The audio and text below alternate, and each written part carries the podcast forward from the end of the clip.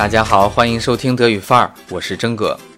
今天我们继续上一期的晨读，Mit Erfolg studieren Teil 2。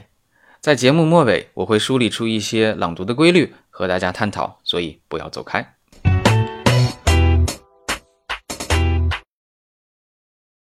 Die wichtigsten Veranstaltungsformen sind Vorlesungen, Seminare, Kurse, Tutorien, Übungen und Kolloquien. Bei Vorlesungen hält ein Hochschullehrer einen Vortrag und gibt einen Überblick über ein Thema. In der Regel findet keine Diskussion statt und die Zahl der Teilnehmer ist nicht beschränkt. In Seminaren und Kursen spielen dagegen Diskussionen unter den Studierenden und mit den Dozenten eine große Rolle. Oft halten Studierende eigene Referate zu einem speziellen Thema. Achtung, die Zahl der Teilnehmer ist beschränkt. Es gibt auch oft Begleitveranstaltungen zu Vorlesungen und Seminaren.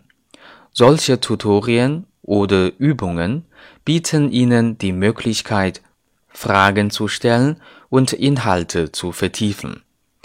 Veranstaltungen, in denen sich Studierende in der Prüfungsphase vor dem Abschluss austauschen können, werden meist als Kolloquien bezeichnet.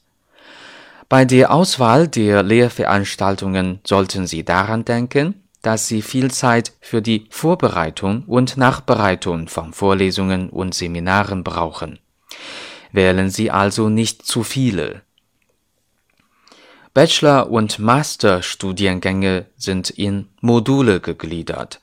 Das sind Studieneinheiten, die sich aus mehreren thematisch verbundenen Veranstaltungen zusammensetzen, zum Beispiel aus Vorlesungen, Seminaren, Übungen oder Praktika.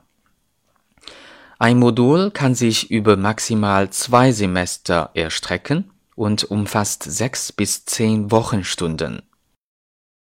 Die Prüfungen für die Module können unterschiedlich aussehen. Es gibt unter anderem Klausuren, Referate, Hausarbeiten sowie mündliche Prüfungen. Die genauen Inhalte, Anforderungen, Termine und Abläufe von Prüfungen sind in der Prüfungsordnung geregelt. Wichtig, lesen Sie diese gründlich durch. Im Laufe Ihres Studiums erwerben Sie sogenannte Credit Points. Manchmal bekommen Sie diese Leistungspunkte schon mit der regelmäßigen Teilnahme an einer Lehrveranstaltung.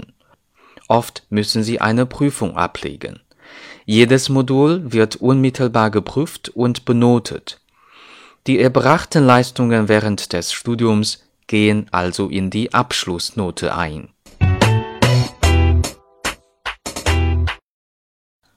我个人感觉呢，英语的语音语调是比较容易模仿，但是德语的却很难掌握。即使掌握了一部分句子的语调，也很难复制推广。那么，通过今天的例子呢，我先向大家介绍一下基本的德语的语音语调的规则。或许在以后的推送当中，我们可以选择一段德国人的语音，大家一起来模仿，反复打磨。首先，第一点。陈述句句尾是降调。In Seminaren spielen Diskussionen eine große Rolle。二，长句的语调多为人字形。Bei Vorlesungen hält ein Hochschullehrer einen Vortrag und gibt einen Überblick über ein Thema。在从句当中，逗号前边一定是声调。Das sind Studieneinheiten, die sich aus verschiedenen Themen zusammensetzen。 通过声调或者重读来给出听者一个信号，就是哎，我后边还有内容呢啊，你要注意了。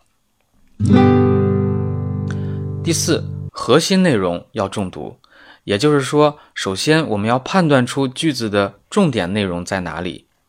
In der Hege findet keine Diskussion statt。那么结合上下文，这句话的重点是没有讨论活动，所以呢，朗读的时候要在 keine 上面重读一下。In the Hegel findet keine Diskussion statt。总的原则就是，朗读者首先要在内容上判断重点，从而判断语音的重点。相应的，如果不是重点内容，那么就一定要轻读。这样听者才能跟着你的引导啊，辨认出重点内容。否则呢，一篇处处中毒的句子听上去是很疲劳的。Im Unterschied zur Schule bekommen Sie an einer deutschen Hochschule keinen festen Stundenplan。哎，我们呀，有的时候会不知不觉的把所有的内容都中毒，啊，结果呢就是用力过猛，听着费劲。这句话的重点呢，我认为是 Hochschule 和 fest，意味着前面的 im Unterschied zur Schule 和 kein 都不要中读。Im Unterschied zur Schule bekommen Sie an einer deutschen Hochschule keinen festen Stundenplan。今天的范文不涉及疑问句。节目最后呢，呃，提个问题，大家来探讨一下：Wählen Sie also nicht zu viele，还是 Wählen Sie also nicht zu viele？重音到底是在 zu 上边还是 viele 上面呢？请把大家的理由填写在文本区。哎，不要忘了订阅德语范儿，转发德语范儿，真哥感谢了。Herzlichen Dank，Tschüss。